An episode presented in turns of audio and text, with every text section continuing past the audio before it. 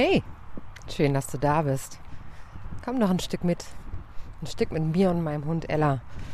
Und lass uns mal übers Verlieren reden. Übers Verlieren, über Verlust und vielleicht eine andere Perspektive, wie man damit umgehen kann. Ich kann mir vorstellen, dass auch du schon mal irgendwas verloren hast. Ich meine jetzt nicht einen Schlüssel oder, oder ein Auto oder weiß ich nicht, ich meine eine Beziehung oder einen Job oder vielleicht auch eine Ansicht.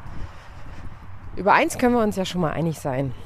Verlieren hat immer was mit Schmerzen zu tun und verlieren hat immer was damit zu tun, dass man sich von etwas trennt oder man von etwas getrennt wird. Verlieren heißt auch immer, es ist einfach nicht mehr da.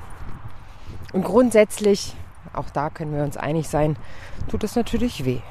Und es ist etwas, womit man sich beschäftigt. Und manchmal ist es auch was, was einen zu Boden reißt, von dem man denkt, dass man nicht wieder aufstehen kann.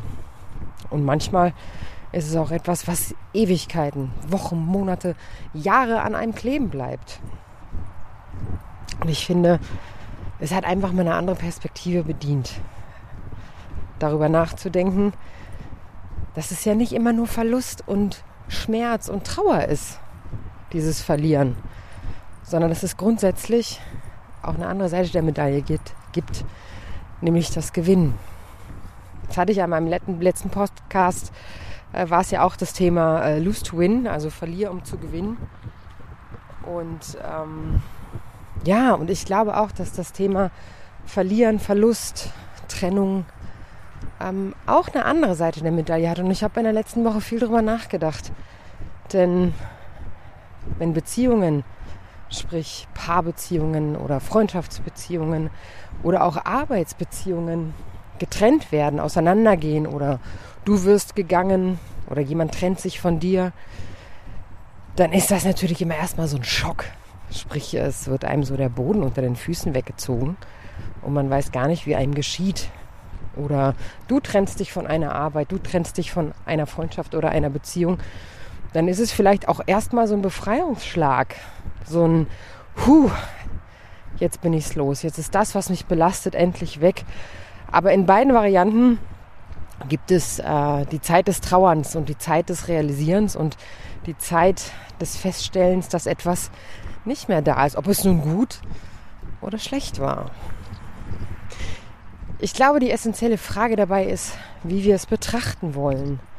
Denn äh, in einem Schlechten steckt natürlich auch was Gutes. Und es ist immer die Frage der Perspektive, wie wir das wiegen. Und ganz oft habe ich mit Klienten natürlich im Trennungscoaching über gerade so eine Trennung in einer Paarbeziehung gesprochen. Und ganz oft musste erstmal viel aufgearbeitet werden. Es muss viel geschimpft werden, was der andere alles falsch gemacht hat. Es muss viel geschimpft werden, welche Situationen schlecht und, und ähm, nicht gut waren.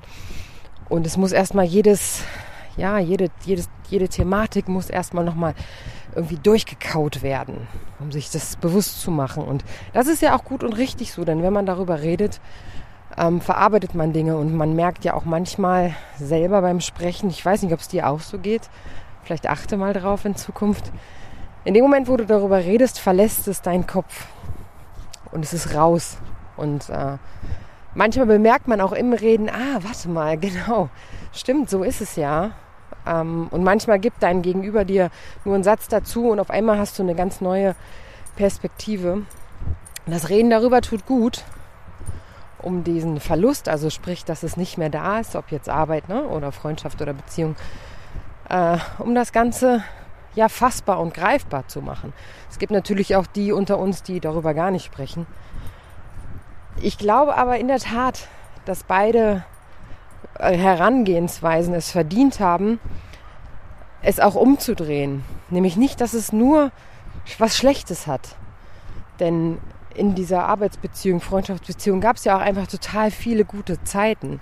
Und ich würde fast behaupten, in jeder Beziehung, die wir haben, sind es 80 Prozent gut und 20 Prozent schlecht. Klar, bei der Arbeit kann es auch 50, 50 oder 70, 30 sein, aber ich möchte behaupten, in Freundschafts- oder Paarbeziehungen ähm, waren 80 Prozent gut und 20 schlecht. Sonst hätten wir es ja nicht so lange ähm, mit diesen Menschen quasi ausgehalten, weil ich glaube, dass eine Beziehung oder eine, eine gute lang, langjährige Freundschaft ja nicht nur drei Wochen hält. Und in, wenn man nur zwei Monate zusammen war, dann äh, kann man das, glaube ich, auch nicht so richtig als richtige Beziehung bezeichnen, sondern als Zusammentreffen zweier Menschen, die sich aneinander abreiben und schauen, ob sie kompatibel sind. Genauso sind Freundschaften auch. Nee, nee, ich meine diese richtigen langjährigen Beziehungen, auf die man zurückguckt. Und wenn man natürlich den Fokus nur auf dem Schlechten hat, damit es einem selber besser geht, das ist nämlich der Trick bei der Sache. Ähm, denn wenn man den Fokus auf die guten Sachen legt, wird man ja auch wieder daran erinnert, was einem fehlt und was so schrecklich schön war. Und das tut ja wieder weh, also wollen wir das vermeiden. Ich glaube, dass das die falsche Strategie ist. Ich glaube, in dem Moment, wo etwas auseinandergeht, sollten wir in Dankbarkeit auseinandergehen und sagen, gut, alles, alles hat seine Zeit. Und diese Zeit in dieser Beziehung, Zweisamkeit, Freundschaft, ist jetzt halt beendet, weil es unüberwindbare Hindernisse gab, unüberwindbare Kommunikationshemmnisse, ähm, keine Einigung, keine Übereinkunft. Und ich glaube ganz fest, dass wenn, wenn einer von beiden in einer Freundschafts- oder Paarbeziehung sich nicht wohlfühlt, wenn einer von beiden sagt, das ist kein, keine Ergänzung mehr für mich, dieses, diese Zweisamkeit, wenn einer von beiden nicht 100% dabei ist und in der Lage ist, äh, Dinge, Dinge milde zu sehen, sie nicht zu bewerten, sondern sie zu nehmen, wie sie sind, sie nicht als persönlichen Angriff zu sehen, das Ego so weit runterzuschrauben, so stark zu sein, zu sagen, okay, komm, wir zweinigen uns, ähm, du bist so und ich bin halt anders. Ich glaube, dann ist es an der Zeit tatsächlich zu sagen, okay, dann sind wir nicht mehr gut füreinander, sind wir nicht kompatibel, dann ähm, passen wir nicht zusammen als Paar, als Freundschaftspaar, als Beziehungspaar. Und dann darf das auch enden. Und dann darf das in meiner Retrospektive, äh, und glaub mir, das kostet viel Kraft, das so zu machen. Denn ich nehme mich davon ja nicht aus. Also natürlich meckere ich dann auch gerne und jammere auch und sage auch, das und das war scheiße und das und das war nicht gut. Ähm, ich möchte das aber in meinem Herzen als was anderes abspeichern und auch in meinem Kopf und auch für die Zukunft. Ich möchte Trennungen und Verluste abspeichern als Punkt A Erfahrungen, ähm, Punkt B als Zugewinn. Es war für einen gewissen Zeitabschnitt meines Lebens ein Zugewinn, mein Leben mit jemandem zu teilen, ähm, ein Zugewinn in einer Firma zu arbeiten, ein Zugewinn eine Freundschaft zu haben. Und diese Zeit ist jetzt vorbei und ich bin dankbar für die Zeit, die es währte. Ob nun ein Jahr, zwei Jahre, 15 Jahre, ist ja völlig irrelevant. Ähm, aber sich in Dankbarkeit, in ehrlicher Dankbarkeit ähm, davon zu verabschieden und Abstand zu nehmen. Man kann das natürlich immer wieder, ich sage mal, wie so, wie so ein totes Frettchen, immer wieder reanimieren. Äh, aber es bringt nichts. Es bringt nichts, Dinge zu reanimieren. Es bringt nichts, immer wieder darüber zu reden. Es bringt nichts, Dinge, die man äh, in der Beziehung nicht regeln konnte, nach der Beziehung regeln zu wollen, weil das ist so ein bisschen äh, Tod auf Raten. Das ist das, was sich beide nochmal geben müssen, irgendwie sich zusammenzusetzen und ähm, ja, das alles nochmal aufzuwiegeln. Ich meine damit nicht, dass man sich zusammensetzt und einfach einen positiven Strich unter die Sache zieht und sagt, so jetzt ist gut. Aber ich glaube auch, dass man da dann gucken sollte, äh, ob es noch was bringt. Denn stell dir vor, du gehst zu deinem äh, Arbeitgeber, der dich rausgeschmissen hast und haust da nach drei Wochen nochmal auf den Tisch, was das eigentlich für ein Saftladen war. Da wird sich kein Mensch für interessieren, weil raus ist raus. Ja, du kannst natürlich im Nachhinein noch den Weg zu deiner besten Freundin oder deinem besten Freund suchen und sagen, Mensch, komm, lass uns nochmal drüber reden. Das ist eine gute Sache. Ähm, wenn einer von beiden aber nicht bereit ist, seine Perspektive zu ändern, und das hast du ja in der Beziehung vielleicht dann auch schon irgendwie erfahren, dann lass Zeit dazwischen.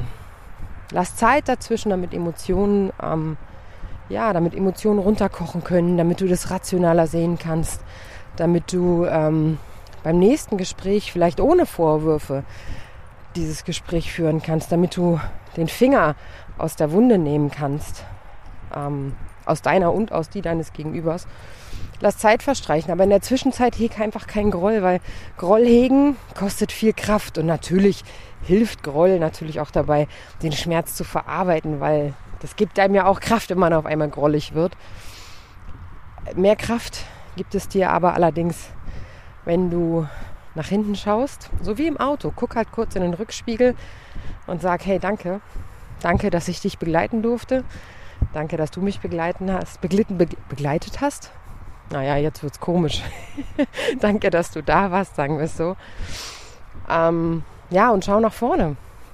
Da stell dir vor, du würdest beim Autofahren die ganze Zeit in den Rückspiegel gucken. Du würdest vorne ja gar nicht sehen, was dein Ziel ist und wohin du fährst. Also versuch einen Verlust, eine Trennung, etwas, was nicht mehr da ist. Versuch es nicht als was ganz Schlimmes und Schreckliches zu sehen, sondern ja, ich weiß, es tut weh und ja, ich weiß, es ist nicht schön und ja, ich weiß, man fühlt sich erstmal komplett lost. Und ja, ich weiß auch, es fehlt einem. Und ich weiß aber auch, man kann die Zeit nicht zurückdrehen. Und man kann im, im Vergangenen nichts ändern, gar nichts. Und ich kann auch an der Zukunft nichts ändern. Ich kann natürlich sagen, ja, morgen werde ich dies und das. Ob das wirklich so eintritt, das weiß ich nicht.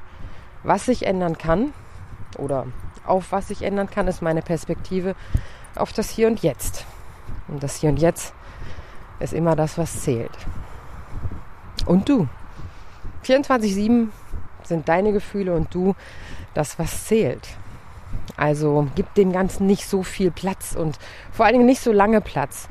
Jammer nicht. Hör auf zu jammern. Red nicht schlecht über den anderen. Hör auf, über den anderen schlecht zu reden.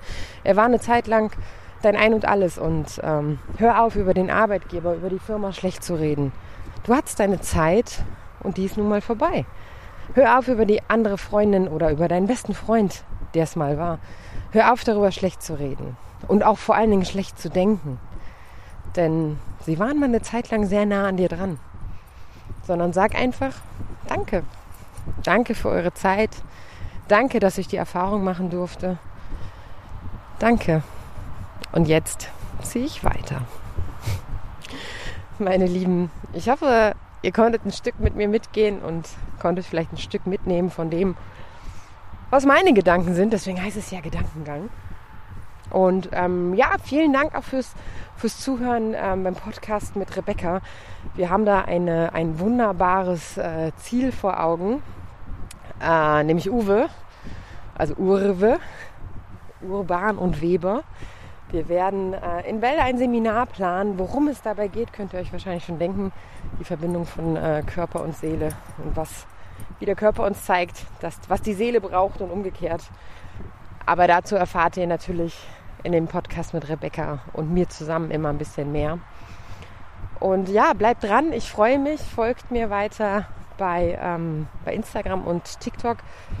Da habe ich übrigens auch jetzt gerade ein neues Projekt mit Bianca äh, bezüglich der Sichtbarkeit von Panikattacken. Äh, auch vielen Dank für jedes Like, was ich da bekommen habe auf dieses Video. Auch dort wird es äh, weitergehen im Prozess. Aber das verrate ich euch beim nächsten Mal. Bis zum nächsten Podcast, ihr Lieben. Vielen Dank fürs Zuhören. Und äh, wenn ihr Kritik habt, wenn ihr Fragen habt, immer her damit. Diana Weber 14114 at Yahoo oder folgt mir bei Instagram Diana Weber 14114. Ich freue mich auf äh, jeden Austausch und freue mich auf den nächsten Podcast. Bis dahin, passt auf euch auf.